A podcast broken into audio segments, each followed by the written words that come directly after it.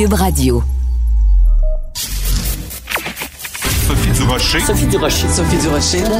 Mon nom est Sophie Durocher. Sophie Durocher. Des opinions éclairantes qui font la différence. Cube Radio. Bonjour tout le monde, bon lundi, j'espère que vous avez passé une belle fin de semaine. Vous le savez, il y a un auditeur qui euh, œuvre sous le, le, nom anonyme, hein, sous le pseudonyme de El Kaboum, qui de temps en temps nous fait des petits montages musicaux à partir des interventions des différents animateurs, animatrices ici à Cube Radio. Et là, ben, ça l'a beaucoup interpellé la semaine dernière, toute la controverse autour de Guillaume Lemay Tivierge, qui fait ses recherches et qui attend avant d'avoir un vaccin. Alors voici la petite, euh, hein, le petit jingle qui nous a préparé autour des recherches de Guillaume le Vierge. Je fais mes recherches. Je fais mes recherches. On peut se battre contre le virus, on ne l'attrapera pas. Il y a des gens qualifiés qui ont fait des recherches et qui font des recherches depuis des années. On peut nommer plein de médecins puis tout ça, qui ont fait leurs recherches. Des microbiologistes, des immunologues, des épidémiologistes, des scientifiques, euh, des prix Nobel. Pas bon. Pfizer? Non. Moderna? Non. AstraZeneca? Pas bon. Je fais mes recherches. On prend des vitamines Flintstone. Je fais mes recherches. On prend des soirs de crème Budwig. Puis tu prends ton temps comme une tortue. Tu ralentis le groupe. Pfizer? Non. Moderna? Non. AstraZeneca? Pas bon. Medicago. Oui, Medicago. Un vaccin québécois qui est en cours d'élaboration. C'est celui-là qu'il me faut. Qu'on fasse la liste de tout l'UDA qui n'est pas vacciné. Je fais mes recherches. On prend des vitamines Flintstone. Je fais recherches. Un vaccin au beurre de pinot qui goûte, qui a un fond de sirop d'érable, paraît-il. Je fais mes recherches. Comme une tortue. Tortue? Un vaccin au beurre de pinot. Est-ce qu'on beurre de panotte? Est-ce que c'est à la vodka? Ah, un vaccin à la vodka, nous suggère Varda. Quand j'ai entendu ce montage sonore d'El Kaboum, j'ai poussé un grand et très amusé. Ben voyons donc. De la culture aux affaires publiques. Vous écoutez Sophie Durocher. Cube Radio. On n'a plus besoin vraiment de prouver les bienfaits que ça a pour beaucoup d'individus d'avoir un animal domestique. Bon, on connaît bien sûr euh, le chien, c'est le meilleur ami de l'homme, euh, les chats sont indépendants, mais ils peuvent quand même euh, être de bonne compagnie.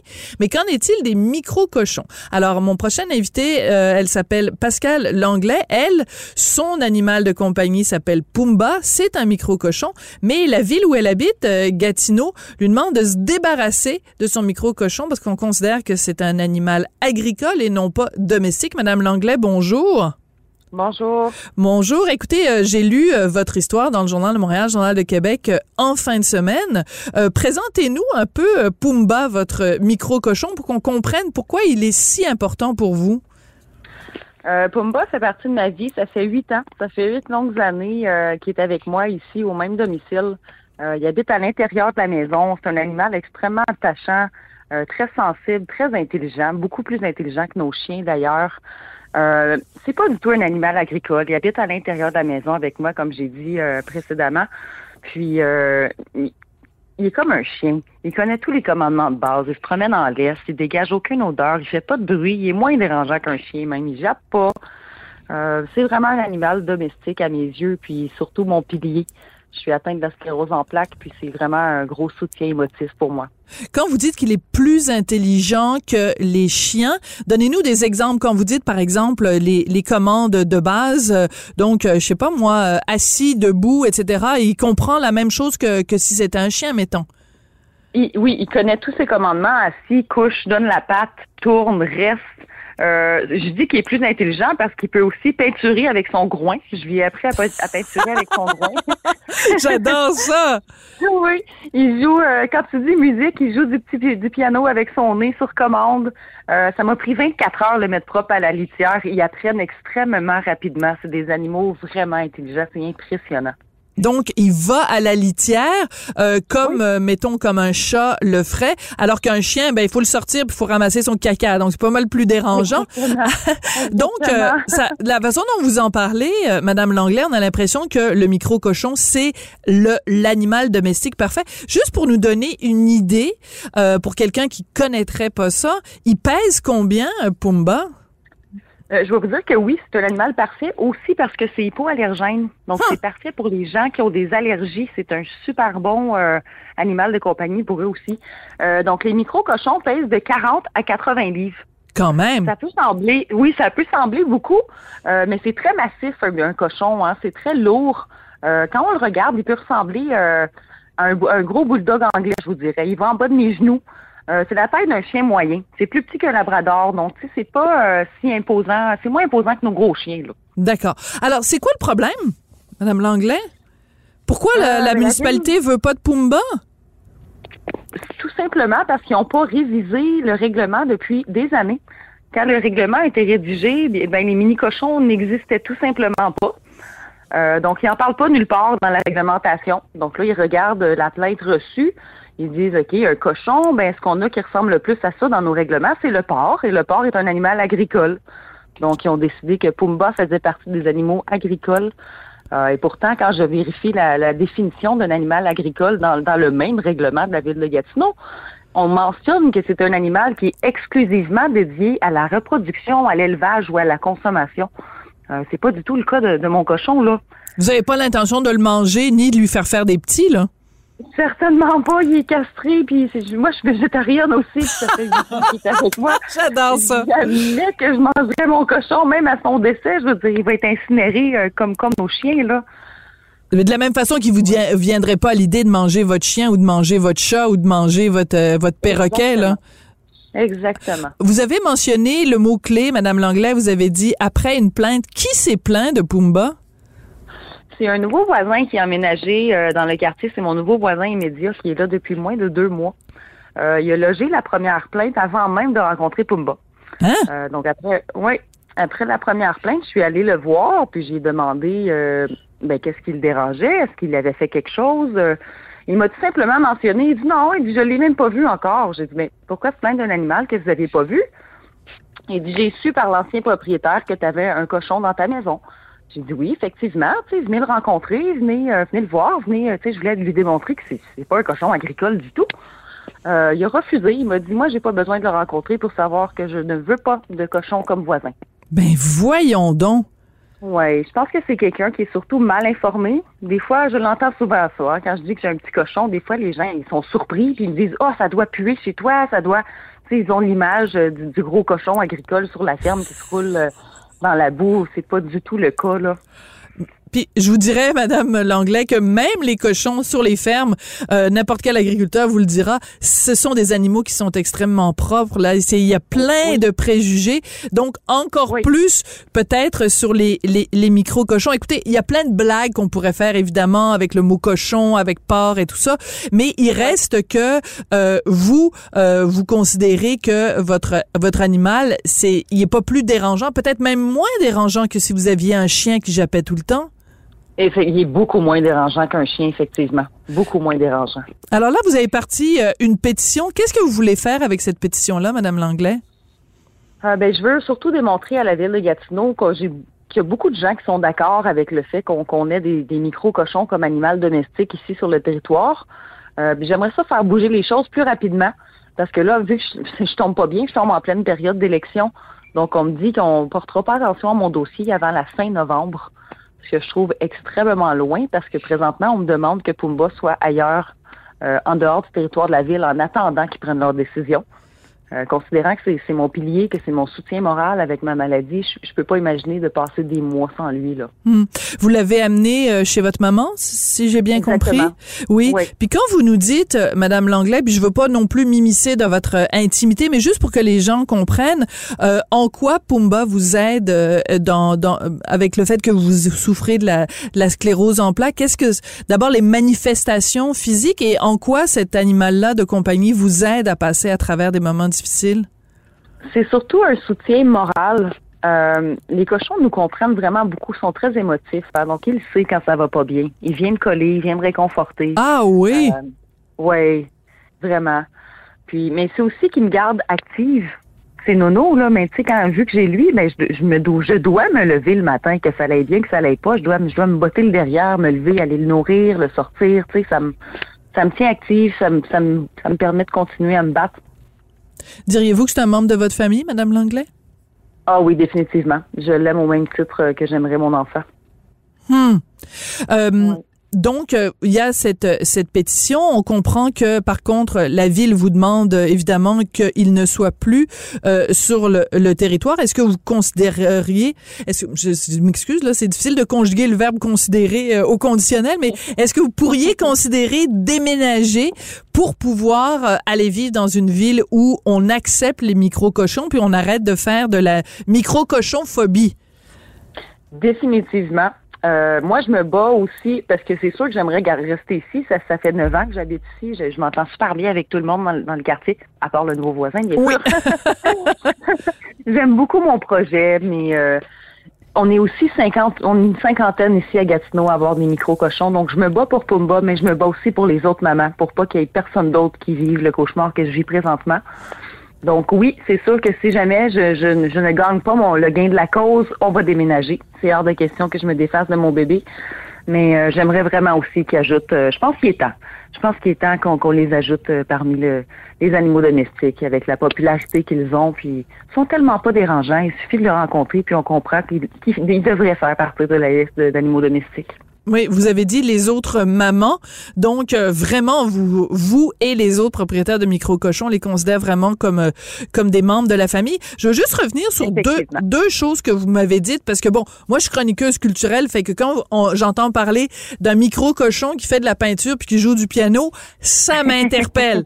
Alors, les, les deux choses, je vais vous donner un petit peu plus de détails, euh, Madame Langlais.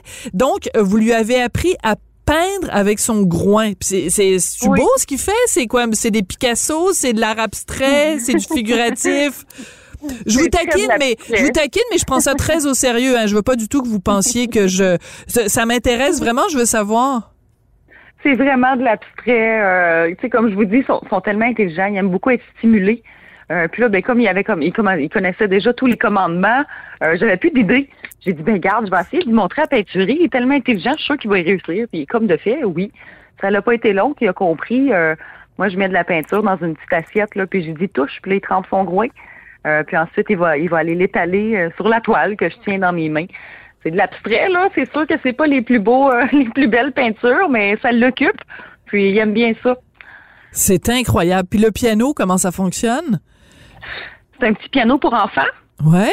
Juste dire musique, puis là, ben, il va peser avec son nez un peu partout, avec ses pieds puis son nez. Il joue, il joue de la musique. C'est, c'est adorable. Bon, ben écoutez, il est plus intelligent que plein plein d'animaux euh, domestiques qui sont euh, strictement incapables incapables de faire euh, quoi que ce soit.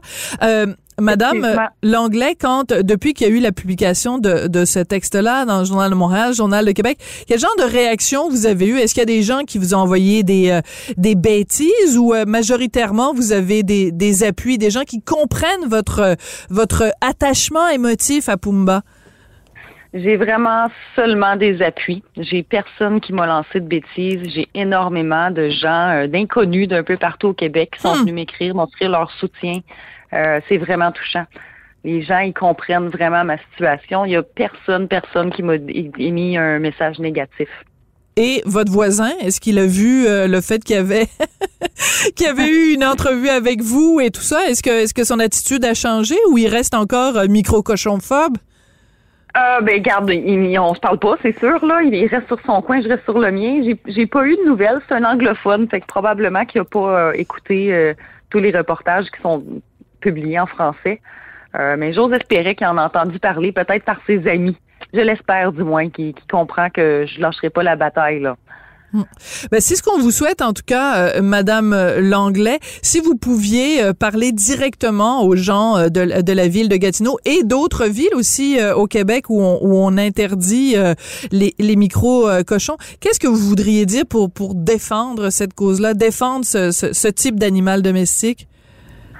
Euh, moi, je voudrais vous dire de ne pas lâcher. Lâchez pas la bataille. Euh, il est vraiment temps qu'on les ajoute à notre règlement euh, comme animaux domestiques, pas seulement ici, mais partout au Québec. Que c'est des super bons animaux qui ne dérangent pas, qui ne font pas de bruit, qui ne dégagent aucune odeur. Ils ont leur place dans notre famille. Hmm, c'est très bien dit. Écoutez, je vous souhaite euh, vraiment bonne chance. Euh, peut-être en terminant, ben tiens, parce qu'il y a peut-être pas tout le monde qui a compris la référence. Pourquoi il s'appelle Pumba, votre micro cochon? parce que c'est mon film préféré quand j'étais enfant. C'était Le Roi Lion. Je crois que je l'ai écouté euh, des centaines de fois. Êtes-vous capable de nous chanter la chanson? Êtes-vous capable de nous chanter? Ben oui! Je dois faire peur à vos auditeurs, là. Madame euh, Langlais, vraiment, ça a été charmant comme entrevue. Je vous remercie. Vous êtes une excellente avocate pour la cause de, de, de ces animaux-là. Et j'invite les gens, hein, les gens ont, ont toutes sortes de, de, de, préjugés par rapport euh, euh, aux animaux et, et on ne mesure pas à quel point les, les autres êtres vivants sur Terre peuvent être intelligents, peuvent être affectueux, peuvent nous comprendre.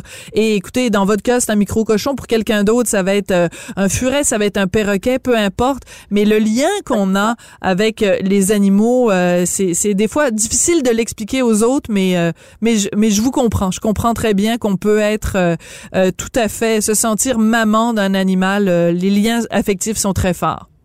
Oui, vraiment. Merci beaucoup, Pascal Langlais. Puis si euh, vous êtes donc la maman, entre guillemets, de Pumba, le, le, micro-cochon de, de, Gatineau, et si jamais euh, les gens qui nous écoutent, vous voulez aller euh, signer la pétition, on est rendu plus de 8000 signatures, c'est sur change.org, cette pétition donc pour la reconnaissance du micro-cochon comme animal domestique. Merci beaucoup, Madame Langlais. Merci à vous. Bonne journée. Merci. Au revoir. Bye bye. Sophie Durocher. Une femme distinguée qui distingue le vrai du faux. Vous écoutez Sophie Durocher. Cube Radio. Les rencontres de l'art. Marie-Claude Barrette et Sophie Durocher. La rencontre Barrette-Durocher. Vous avez peut-être suivi ça en direct en fin de semaine, la libération des deux Michael détenus en Chine, rien de moins que des otages. Ça a donné lieu à des retrouvailles vraiment émouvantes. On va parler de tout ça avec Marie-Claude Barrette. Bonjour Marie-Claude. Bonjour Sophie, euh, émouvante, hein? c'est le mot, je pense, quand on quand on regardait ça, puis juste imaginer qu'ils allaient arriver. Euh, on voit, on voyait la conjointe euh, de Michael Spavor l'attendre à l'aéroport et juste quand elle parlait, on sentait toute l'émotion. Et quand ils sont arrivés, parce que l'autre Michael, sa famille l'attendait à Toronto, il devait prendre un autre vol. Mais Sophie, ce que ces hommes-là ont vécu, c'est terrible. Il y a un des Michael qui a dit, je vais en parler plus longuement, mais mm. laissez-moi du temps là, pour, euh, pour revenir. Mais euh, ils ont été euh, emprisonnés. Ils n'étaient pas ensemble. Hein. Beaucoup de gens pensent qu'ils étaient emprisonnés euh, dans, dans, la même cellule. oui, juste parce qu'ils ont le même prénom, on pense qu'ils ont été oui, mis. Oui. La cellule des Michael, ben non, c'était pas comme ça que ça s'est passé, mais c'est des conditions de détention. Tu sais, on a l'idée ici au Canada, au Québec, bon, tu vas en prison, tu sais, t'as ta télé, puis ton, ton, ton, tu, tu sors pour faire de l'exercice. C'est pas comme ça en Chine, là surveillance 24 heures sur 24, la lumière allumée toujours. Euh, puis euh, je lisais qu'il y avait de 6 à 8 heures d'interrogatoire par jour, alors qu'on peut comprendre que les motifs d'arrestation n'avaient pas rapport nécessairement avec eux. En fait, euh, avaient rapport avec une avec la, la celle qui a Meg Wanzhou qui a été retournée en Chine hein, dans toute l'histoire financière de Huawei. Donc, on comprend que c'était pratiquement des otages euh, reliés. Alors, si tout ça est en train de se débroussailler, mais personne pensait qu'ils allaient être libérés aussi rapidement après la libération de Men Wanzhou. Mais moi, ce qui ce qui me ce qui m'inquiète dans tout ça parce que bon ça c'est une affaire politique euh, c'est autre chose ça sera à suivre mais moi c'est l'humain les humains derrière ça. Et les humains des deux côtés Sophie les familles aussi et évidemment les deux Michael parce que quand tu vis ce qu'ils ont vécu tu comprends eux là ils savaient pas ce qu'ils attendaient. C'est quand tu es arrêté injustement quand tu es, euh, mis en prison en Chine et, euh, et, et que tu as ces conditions de vie-là, est-ce que tu peux vraiment penser t'en sortir? Tu qu'est-ce qui va se passer? Alors, imagine, nous, là, tu sais, la pandémie, on se sentait déjà oppressés par ça, mais eux, ce qu'ils ont vécu, c'est des couches et des couches supplémentaires, déjà être isolés mm. pendant 1020 jours. C'est Il y en a un qui, il y en a un qui était même pas au courant. Ça a pris des mois avant qu'ils sachent qu'on était en pandémie. Donc, ils avaient aucun contact euh, avec l'extérieur. C'est clair que ces deux hommes-là vont euh, avoir des, des, des, séquelles, mais c'est aussi toute cette notion-là de euh, syndrome du choc post-traumatique. Euh, c'est pour ça que quand tu disais, il y avait un des deux Michael qui disait bientôt je vais pouvoir vous parler. On va être suspendu à ses lèvres de savoir comment il a réussi à survivre à, psychologiquement à travers tout ça. Et c'est ça. Quand on, on va chercher tous ces mécanismes de défense aussi profondément pour survivre, ça, ça laisse des impacts. Et, et c'est là, j'imagine, qu'ils vont avoir beaucoup d'aide professionnelle autour d'eux. Et moi, j'ai envie de dire que les familles aussi en auront besoin parce qu'on s'entend que les familles aussi ont changé pendant ces trois ans-là et les familles aussi ont vécu euh, la pandémie. Tu sais, déjà, on a tous changé avec la pandémie. Et là, tu as un stress de savoir que ton père, ton conjoint, ton frère est, à, est en Chine et tu n'as pas de communication avec cette personne-là. Alors, on peut imaginer euh, l'inquiétude. Et tu sais, justement, le, fameux choc post-traumatique, on l'a vu aussi euh, des soldats qui revenaient de la guerre, à quel point ça laisse des traces, parce que ces gens-là vivent souvent avec des flashbacks de leur, de leur emprisonnement dans dans, ce cas-là, on peut imaginer euh, ce qu'ils vivent. Et donc, c'est pas les ces, ces deux hommes-là ne sont pas les mêmes hommes que quand ils sont partis, quand ils ont quitté leur famille. Alors, on peut imaginer l'adaptation. Tu sais, moi, je m'imaginais, ils arrivent dans un souper où toute la famille est heureuse de les revoir, tu sais, jusqu'à quel point ils sont vraiment là. Tu sais, tu dois même pas croire que tu as réussi à, à revenir chez toi et tu as tout la, ce qui t'habite dans ta tête. Donc, euh, ils sont libérés de la Chine, mais ils ne sont pas libérés de ce qu'ils ont vécu. Et ça, ça va prendre, d'après moi, un certain temps.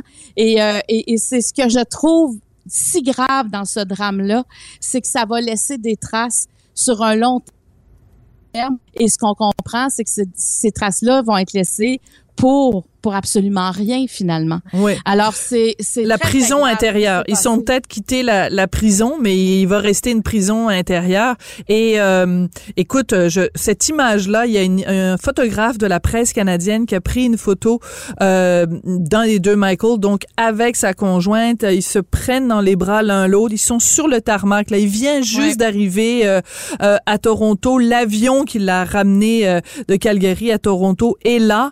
Et je cette image-là de ces deux êtres humains qui se qui se retrouvent, euh, tu sais, quand on dit la force des images et ce qu'il y a derrière cette image-là, les prochains jours vont peut-être être les plus difficiles. Comment tu réapprivoises quelqu'un que tu n'as pas vu depuis trois ans, qui a, vécu des choses, parfois c'est difficile même de mettre des mots sur ce qu'il a vécu. Comment tu rebâtis ton couple? Comment lui va rebâtir son identité? Écoute, c'est vraiment troublant ce qui s'est passé en fin de semaine. Oui, parce que tu peux pas continuer. Tu peux pas continuer quelque chose. Tu dois reconstruire quelque chose. Et tu sais, l'épuisement mental. Écoute, là, ces hommes-là doivent être épuisés, puis leurs familles aussi doivent être épuisées. Et euh, tu sais, il y en a beaucoup qui, quand ils reviennent de, de, de chocs aussi, euh, tu sais, des chocs post-traumatiques, mais d'une durée aussi longue, euh, qui vivent dans un état de détresse. Et euh, j'imagine que, tu sais, tout de suite, ils vont, euh, ils vont être informés ça parce que ça, là, ils ont de l'air bien, mais il faut faire un suivi très, très serré. Alors, moi, j'ai une grande pensée pour ces mm. gens-là et j'espère qu'ils vont être capables de, de, de rester ensemble. Ils ne pas sont pas obligés de tout nous raconter tout de suite parce qu'il faut quand même laisser ces souvenirs-là euh, descendre, tu sais, parce que c'est, c'est pas le moment de nous partager ça. Moi, je pense c'est faut que eux les digèrent, faut que eux prennent un recul. Et après, évidemment, on, veut savoir ce qui s'est passé, mais il faut d'abord que eux se sécurisent et se, tu sais, je veux dire, euh, enlève toute cette fatigue-là, se repose. Imagine la mm-hmm. fatigue quand tu vis 24 heures sur 24 à la lumière. Juste ça, c'est pas torture, possible. mais oui. Exactement, c'est une torture, exactement. Et, euh, et, ce qu'il va falloir, c'est bon, c'est sûr, on, on, on, on veut qu'ils prennent du mieux, on veut qu'ils prennent le temps pour trouver les mots pour, euh, pour, pour nous expliquer ça. Mais moi, je pense que quand ils vont en effet sortir et qu'ils vont nous raconter, euh, peut-être pas dans le ah. détail, mais quand ils vont nous raconter, je pense que ça va collectivement nous réveiller aussi par rapport au régime chinois. Donc, je fais bien attention, je dis pas la Chine, je dis le régime, ce, ce régime-là, qui est un régime qui n'hésite pas à prendre des gens en otage quand euh, il y a quelque chose qui ne fait pas leur affaire. Et tu sais, il y a beaucoup d'éditoriaux qui ont été publiés en fin de semaine dans le journal de Montréal et ailleurs où on disait que c'est un État bandit, c'est un État qui ne reconnaît pas l'État de droit. Et je pense quand on va avoir les détails de ce qu'ils ont fait aux deux Michael, ce, ce régime-là, euh, je pense que ça va ouvrir les yeux de bien des gens. Écoute, Marie-Claude, parlant d'ouvrir les yeux, évidemment, euh, toute proportion gardée, quelque chose de complètement différent. T'as écouté en fin de semaine euh, une série qui est diffusée à, Vrai, la nouvelle euh, plateforme euh, de toutes sortes de, de contenus, de documentaires. Euh, T'as écouté une, émission qui s'appelle De pied ferme. On va en écouter un petit extrait de la bande-annonce, puis tu nous racontes après ce que t'en as pensé. Souvent, on a une image pittoresque de ce que c'est qu'un agriculteur ou une image négative parce qu'on se dit que c'est des usines à animaux, alors que c'est pas ça. C'est pour ça que j'ai décidé de laisser rentrer Cameroun. Les agriculteurs ne l'ont pas facile depuis le début de la saison, une pénurie de travailleurs et là, on a une sécheresse. C'est comme de la cendre. Il y a 400-500 000 de salade qu'on va perdre. Du jour au lendemain, tu sais même plus si tu vas être capable de payer ta fiente. 90% du poisson qu'on mange vient pas du Québec. C'est un génocide tranquille de l'industrie. Chaque jour, il y a une ferme au Québec qui ferme ses portes. Euh, c'est vraiment pas drôle. Là. Écoute, quelle euh, vraiment incursion dans le domaine de l'agriculture au Québec. Écoute, juste 20 secondes de bande-annonce, puis ça me donne des frissons. Ces gens-là sont extrêmement courageux. Ah, écoute, moi, je l'ai écouté en rafale, la série. J'étais pas capable de m'arrêter. C'est Moi, je je connais quand même l'industrie. Euh, en fait, je connais quand même la vie des agriculteurs. Et c'est une vie qui est qui, qui tu dépends de tellement d'un paquet d'affaires. C'est une vie qui est dure et en même temps qui est essentielle à notre autonomie euh, alimentaire. Et je trouve que souvent, on juge les agriculteurs. Mm. On ne comprend pas ce que c'est un agriculteur. Ben, si vous ne comprenez pas, si vous voulez faire vraiment une intrusion dans l'intimité d'un agriculteur. Puis là, je parle dans, dans ses champs, pas dans sa vie personnelle. Oui, oui, c'est pas l'amour est dans le pré, là. non, non, on n'en est pas là. Non, non, c'est le travail est dans le pré. le travail est dans, et puis ça travaille. Écoute, c'est, c'est extraordinaire comme série. Moi, vraiment, on dirait que j'arrête pas de penser au personnage, juste écouter la bande-annonce, je revois qui dit quoi, là. Euh, c'est vraiment il y a plusieurs choses là-dedans, je te dirais. Tu sais, euh, il y avait la marche vendredi dernier sur les changements climatiques. Euh, ben là-dedans, là, je vais te dire une affaire. On les voit, on les voit les changements climatiques. À quel point ça change le travail de nos agriculteurs quand il manque d'eau. Hein, ces jours de grande chaleur, la sécheresse, ils perdent des milliers et des milliers de dollars parce qu'il manque d'eau dans les champs. Il y a eu un gel hâtif à un moment donné, un 19 septembre, et là c'est une catastrophe. Tu sais, le sent, ils en parlent, eux, ils le voient d'année en année que les changements climatiques ont un impact réel sur leur production. Euh, on sent aussi, tu sais, quand on parle des travailleurs étrangers là-dedans, on parle beaucoup des travailleurs mexicains et guatémaltèques, à quel point ils sont essentiels. Écoute, quand il manque de travailleurs, c'est des drames là, dans les fermes. Oui, parce qu'ils font des, des, ils occupent des emplois que euh, les Québécois ne veulent pas ou sont pas capables de faire. C'est très, très, très exigeant physiquement. Et euh, quand il y a eu une pénurie justement à cause de la COVID, il y a, il y a différents travailleurs qui ne pouvaient pas rentrer au pays. Ben ils avaient été obligés dans certains cas d'engager des Québécois, mais c'était pas capable de faire la job, c'était trop difficile physiquement. Fait que c'est tout ça là qui rentre euh, en ligne de compte quand t'es un agriculteur. Et il y a un, il y a à un moment donné un miroir qui retourne. En tout cas, moi j'ai senti qu'il me regardait. Je, me regardais dans le miroir dans le sens que un moment donné, il y a, un producteur, Pascal, c'est le plus grand des producteurs maraîchers. Il y, a deux producteurs maraîchers, entre autres, dans cette série-là, mais celui qui a vraiment une production de masse. À un moment donné, il arrive dans ses champs et ses grosses pommes de salade ont des feuilles euh, qui sont euh, rouillées, hein, parce qu'il y a comme eu un petit peu trop de soleil. Et il y en a quelques-unes dans le centre de chacune des pommes de salade. Et finalement, ces pommes de salade-là sont refusées pour le, marché n'en veut pas, donc il, est obligé là, tu sais, de labourer ces champs-là. Donc c'est du gaspillage. Il le dit.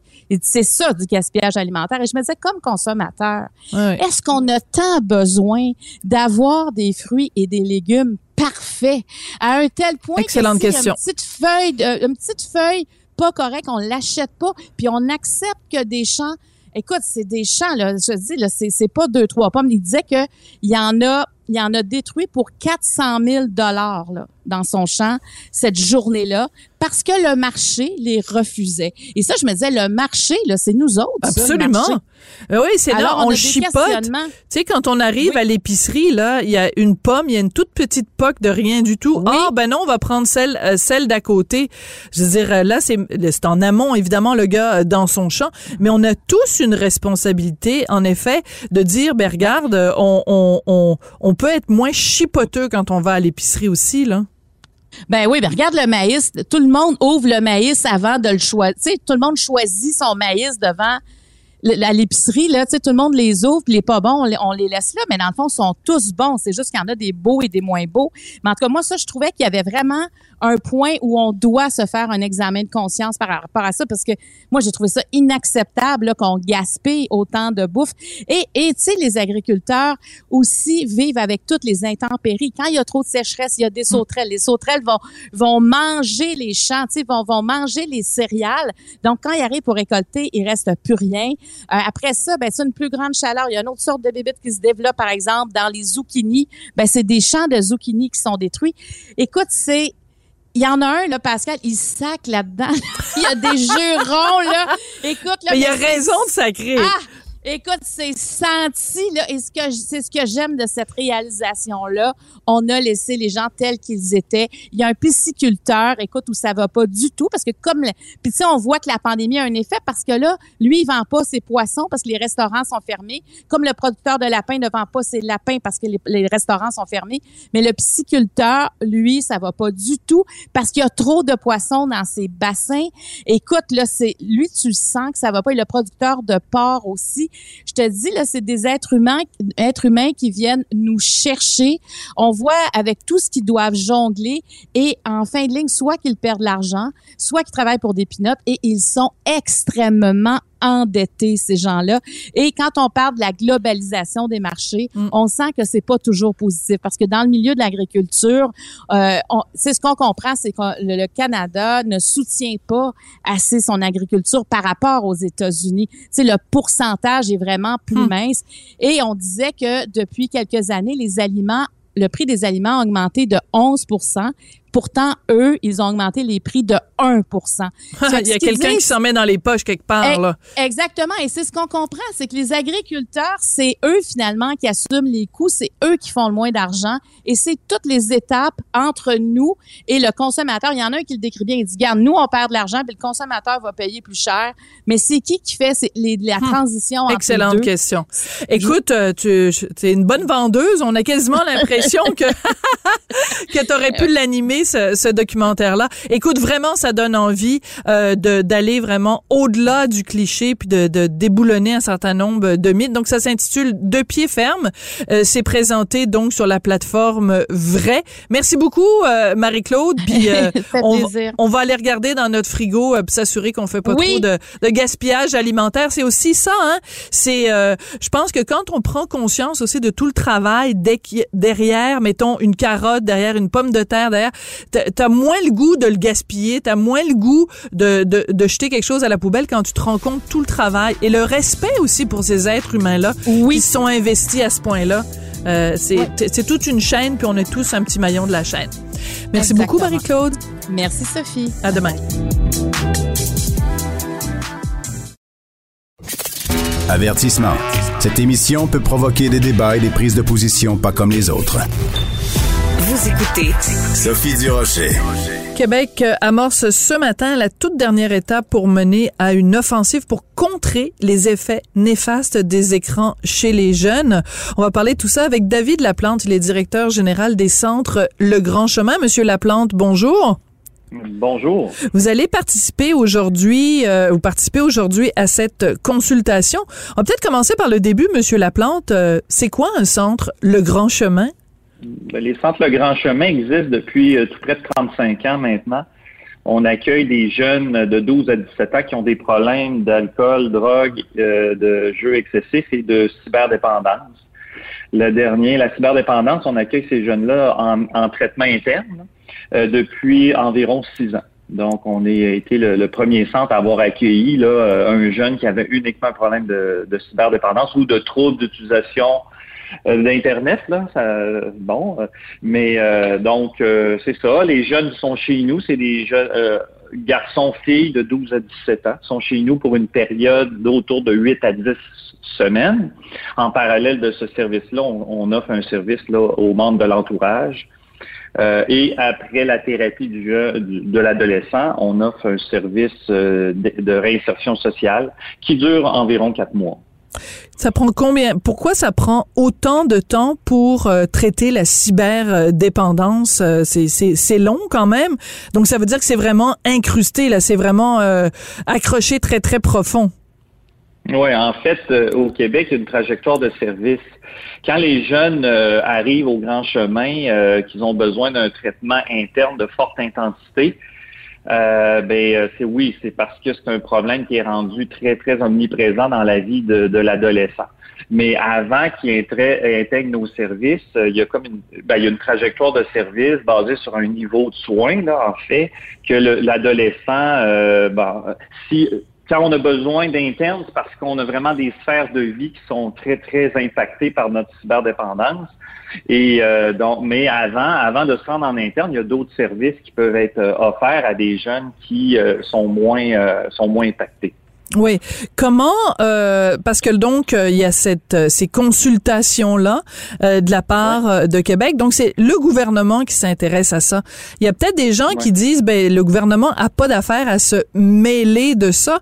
tu sais quand on voit l'Institut national de la santé publique qui se, se préoccupe du temps écran, je veux bien mais il y a peut-être des parents qui disent ben le gouvernement c'est pas lui à venir nous dire comment élever nos enfants. Qu'est-ce que vous répondriez à ça? Monsieur ben, Laplante? Ben, je pense que non. Ben, moi, je pense que le gouvernement, comme au niveau des, troubles d'utilisation de substances depuis des années et des années, donne des orientations pour le, la, prévention chez les adolescents, euh, donne des orientations aux intervenants dans les milieux scolaires, aussi euh, tout le financement qui est descendu dans les six et six des de toutes les régions du Québec ben, euh, arrive avec des orientations, euh, des recherches et tout. Donc, je, pense que euh, oui, le gouvernement doit s'intéresser à, cette problématique-là, effectivement, parce que ultimement, c'est par c'est par eux qui, qui vont déployer le financement pour pour des programmes de prévention, pour le traitement. Alors, euh, moi, je suis d'avis que toute, toute cette réflexion-là, oui, doit le ministère doit, doit s'y arrêter.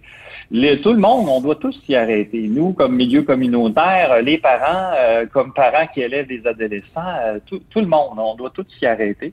Alors, je, je trouve que, que cette initiative-là d'avoir un forum est très, très intéressant pour, pour tout le monde.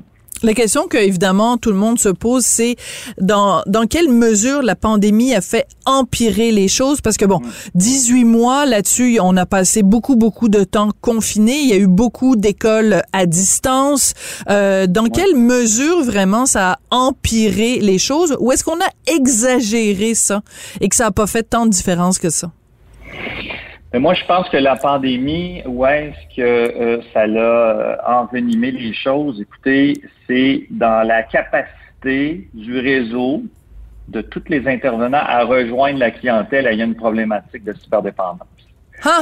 Euh, Donc c'est pas nécessairement qu'il y a eu qu'il y en a eu plus, c'est que ça a été plus difficile de rejoindre les jeunes pour les aider. Je résume bien, oui? Moi, voilà. Moi, c'est là-dessus que, moi, mon grand euh, inquiétude, que je sois professionnel ou père de famille, hein, euh, c'est ça. C'est mon inquiétude, c'est de me dire, il n'y a pas moins de jeunes qui jouent. Euh, il y en a probablement plus, mais à, à ce niveau-là, il faut faire attention avec les chiffres, OK, euh, c'est quand même, on sait qu'il y a autour de 1 euh, qui ont, de jeunes qui ont des problèmes de cyberdépendance. Euh, donc, euh, dans la population, si on pense que s'il y a 5, il y a 500 000 jeunes de 12 à 17 ans au Québec, 1% c'est 5 000, mais je peux vous dire que moi, on est très, très loin de rejoindre ces 5 000 jeunes-là qui auraient une problématique de cyberdépendance. Euh, et je pense que la pandémie nous a amené à, tester euh, nos, tous nos services et de se dire, ben, quand les écoles ferment, comme ce qui est arrivé hein, en début, en mars 2020, tout a fermé, on a eu un choc tout le monde, tout le monde, que ce soit personnel et professionnel. Euh, mais quand les écoles ferment, on c'est comme si on avait beaucoup de difficultés à rejoindre les jeunes, à aller les chercher là où elles se trouvent. Et hmm. euh, une caractéristique des cyberdépendants qu'on qu'on retrouve pas chez les, ceux qui utilisent des substances, ben en fait c'est c'est qu'ils sont euh, sont très difficiles à, à, aller chercher parce que c'est des jeunes qui s'isolent énormément énormément énormément plus que les autres. Euh, qui, au niveau de la vie sociale, sont très, très retirés de la vie sociale. leur vie, leur vie sociale, c'est l'Internet, si vous voulez, les jeux qu'ils ont, qu'ils ont en ligne. Mm. Alors ça, moi, là, euh, aujourd'hui, oui, on, va en discuter au forum, mais on, essaie de trouver, il va falloir essayer de trouver tout le réseau ensemble, de quelle façon on rejoint ces jeunes-là. Euh, je sais qu'il faut se réinventer, il faut réinventer nos pratiques. Euh, c'est ça que la pandémie nous a amené à voir à confronter nos, nos, euh, nos, pratiques. Je comprends. Et donc, euh, alors, donc c'est ça. Je pense que c'est ça qui, qui qu'on doit qu'on doit retenir de la pandémie. Il faut agir. C'est important d'agir euh, très rapidement. Je vous soumets quelque chose, Monsieur Laplante. Il y a, ben j'en ai un, ado à la maison. Là, je dis pas qu'il est cyberdépendant du tout, mais je vais juste vous, vous expliquer une chose parce que je pense qu'il y a beaucoup de parents qui voient ça aussi de cette façon-là. quand ils jouent des jeux vidéo, mon fils et ses amis, de 13 ans et demi, 14 euh, ans. Euh, ben ils sont en réseau justement. Il est pas tout seul dans sa chambre. Il joue avec ses amis et pendant la pandémie, il pouvait pas voir ses amis en chair et en os parce que c'était trop dangereux de, de, se contaminer les uns les autres. Donc ils ont trouvé cette façon là d'être et puis pendant toute euh, la période où il était confiné, mon fils, je l'entendais rire, mais comme un fou. Il y avait un fun noir dans sa chambre. Donc, est-ce que, ce que je veux dire, c'est, est-ce qu'il n'y a pas aussi un côté positif à euh, aux écrans? Parce que ça permet de garder le contact quand on ne peut pas se voir en personne. Ben oui, mais euh, je vais euh, je vais vous poser une question. est-ce qu'il passait, je vais vous poser deux questions. est-ce qu'il passait, combien de temps passait-il sur son sur ses écrans? Je, je, crois que vous aviez quand même un encadrement. Au bout de quelques heures, vous deviez lui dire viens manger, viens t'alimenter, ben oui. viens jaser un peu. Hein? Bon, premièrement. Euh, puis effectivement, les réseaux sociaux, c'est, on veut pas le démoniser. Nous, au Grand Chemin, on fait, on, veut pas démoniser les réseaux sociaux. On veut plus nommer, par exemple, qui ont fait des, ateliers de prévention aux parents, aux adolescents, mais mettons qu'on parle des parents parce que c'est souvent les parents qui nous reviennent à dire, ben, on a un problème à la maison. On veut leur leur montrer à encadrer les jeux. Parce que, comme vous dites, vous l'avez bien dit, euh, bon, euh, votre garçon rit, s'amuse avec avec ses amis. Euh, oui, pendant la pandémie, c'est important qu'il communique. Bon, par les jeux, tout ça, c'est correct. Mais je veux dire, quand est-ce que ça devient pas correct? Ben c'est là la question que tous les parents doivent se poser. Donc, tu sais, quand, quand on commence à plus dormir, euh, quand l'hygiène passe deuxième, quand on ne on vient plus s'alimenter. Oui, mais ça, les ados, là, les ados puis l'hygiène, je vous passe un papier que dépendance, pas cyberdépendance. Ouais. La douche est jamais une priorité quand t'as 13 ans. En tout cas, je sais pas comment ça se passe dans les autres familles, là, mais bon, je veux pas trop rentrer dans l'intimité de mon fils, mais bon, la douche, là, mais, hmm. mais, quand ça s'ajoute à 3, 4, 5 autres éléments. Je comprends. Euh, là, là, ça devient la douche, c'est un élément qui s'ajoute. Si on prend euh, la douche, là, pour, euh, pour prendre l'exemple que vous prenez, oui. quand ça s'ajoute aux 5, 6 autres critères que, oups, euh, on va pas à l'école, les notes baissent, comprenez-vous? C'est là qu'on commence à, se dire, bon, ben, on va mettre une structure pour encadrer les jeux. Et ce qu'on remarque, ce qu'on a remarqué, euh, nous, auprès des, parents, parce que vous savez qu'on a reçu autour de 450 demandes d'aide l'année dernière, dans l'année, Versus, versus l'année précédente? 200, 260. Donc, ça a doublé pendant la pandémie. Oui, à peu près, oui, ça a à peu près doublé. En 2017-18, on en avait 150, autour de 150. Alors, vous voyez-vous que ça augmente toujours? Puis, puis quand les parents nous appellent, je, je dirais pas qu'il est toujours trop tard, mais il est souvent très, très tard euh, pour agir. Vous savez, au niveau de la dépendance aux, drogues, alcool, il y a des, euh, je veux dire, il y a des signaux d'alarme qui avertissent les parents pas mal plus vite qu'en cyberdépendance. Des fois, en cyberdépendance, on se dit, euh, ben, un jeune qui joue, qui joue aux jeux vidéo, euh, ben, on va se dire, bon, il est dans le sous-sol, ça va bien, mais, mais tranquillement, la, problématique prend de la place. Et là, les parents nous appellent, puis euh, je veux dire, on est face à un, énorme problème. Et c'est là, donc, à toutes les sphères, il y a il y a une problématique. Quand je parle de sphère, là, c'est, l'école euh, interpersonnelle, familiale. il y a des, problèmes un peu partout. Alors, il est un peu tard. Ben, il est jamais trop tard pour agir, mais je veux dire, le, l'échelle, là, il manque deux, mm-hmm. trois barreaux. Là. c'est comme difficile à, à, faire avancer vers le, vers le positif. Oui.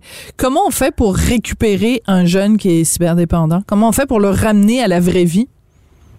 Ben le, ce qui est difficile chez les euh, cyberdépendants, c'est, vraiment, c'est des jeunes qui sont dans le déni complètement. Premièrement, là, il y a un gros, gros travail de motivation à faire auprès de ces, de ces adolescents-là. Euh, qui voient le problème parce que généralement, ils le voient pas, mais pas du tout. Donc, c'est tranquillement de travailler à lui faire réaliser sa problématique. Ça, c'est un, élément. C'est sûr que, bon, euh, dès que le, Moi, souvent, ce qui est important, c'est que dès que l'adolescent en trouve un petit peu la porte, de dire bon, je joue trop, oui, effectivement, mes notes ont baissé, tu sais, c'est d'utiliser cette petite ouverture euh, pour euh, pour soit le référer, soit un intervenant scolaire, soit soit lui demander d'aller rencontrer un intervenant euh, au niveau scolaire, si on parle de parce que tous les jeunes sont à l'école, il y a certains services effectivement dans les CCCIUS qui peuvent se donner. Chez nous aussi, on peut nous appeler aussi, comme plusieurs parents le font. Mais euh, donc, c'est de travailler la motivation, de lui faire voir justement qu'il y a euh, qu'il y a une petite problématique. Quand c'est la technique des petits pas. Hein, oui, oui. Euh, un jour à la fois. oui. Euh, oui, oui, c'est ça. C'est, euh, écoute, on, y va tranquillement. Mais associé à ça, avec un, un, encadrement dans la maison. Donc, écoute, on va diminuer les heures, on va, on va de telle heure à telle heure, on, ne jouera pas, on va parler, on va faire une activité ensemble, familiale. Moi-même, en tant que parent, je vais de me dé euh, déconnecté, si je peux dire. J'utiliserai pas mon téléphone de telle heure à telle heure parce que vous savez, les enfants nous observent énormément. C'est ça. deux enfants, puis ils m'observent. Quand j'amène du travail à la maison un peu trop tard, ils me le nomment. Et effectivement, il faut qu'on, nous aussi, les bottines suivent les babines, comme on dit en euh, l'expression de vie. Il faut qu'on on soit un exemple. Ça passe par l'exemple des parents aussi. Mm. Alors, euh, euh, c'est tout ça mis en place en même temps que nous, à la maison, on fait des actions, on utilise la motivation des jeunes, on, on travaille la motivation que, pour que le jeune ait cherché une forme d'aide. Oui, c'est ça. beaucoup d'accompagnement. Mais, mais j'aime beaucoup votre exemple où, euh, quand vous dites les, les, les, jeunes nous regardent, ça donne rien de dire à, à, à, notre jeune, lâche ton cellulaire si de l'autre main, si la main droite lui arrache son cellulaire pour qu'il arrête d'être dessus, puis de la main gauche, nous, on prend notre cellulaire pour voir si on n'a pas un courriel de Cube Radio nous disant, hey, t'as une entrevue demain matin avec David Laplante. ça... C'est pas, c'est, euh, c'est incongruent, c'est complètement, euh, ça n'a aucun effet voilà. Donc euh, il faut il faut il faut se regarder dans le miroir, puis c'est pas tout le monde nécessairement qui est prêt euh, à faire ça non plus. Ben écoutez, merci beaucoup monsieur Laplante euh, d'être venu nous parler de ça aujourd'hui, mais j'avoue que les chiffres que vous nous donnez sont quand même assez inquiétants. Donc prenons soin de nos de nos jeunes puis posons-nous aussi les bonnes questions. Je rappelle que vous êtes directeur général des centres Le Grand Chemin et que vous participez donc à cette consultation sur la cyberdépendance dépendance, en fait, sur les effets néfastes des écrans chez les jeunes. Merci beaucoup. Merci. Bonne journée. Bon, alors je vous disais que euh, il fallait faire attention à notre utilisation des écrans. Par contre, si les écrans vous l'utilisez pour écouter Cube Radio, ça vraiment, il y a aucun problème. C'est une, une belle dépendance. Merci beaucoup d'avoir été là aujourd'hui. Merci à Rémi Poitras à la mise en onde, à la réalisation. Merci à Florence Lamoureux et Maude Boutet à la recherche. Et je vous dis merci beaucoup d'avoir été là. Puis on se retrouve demain.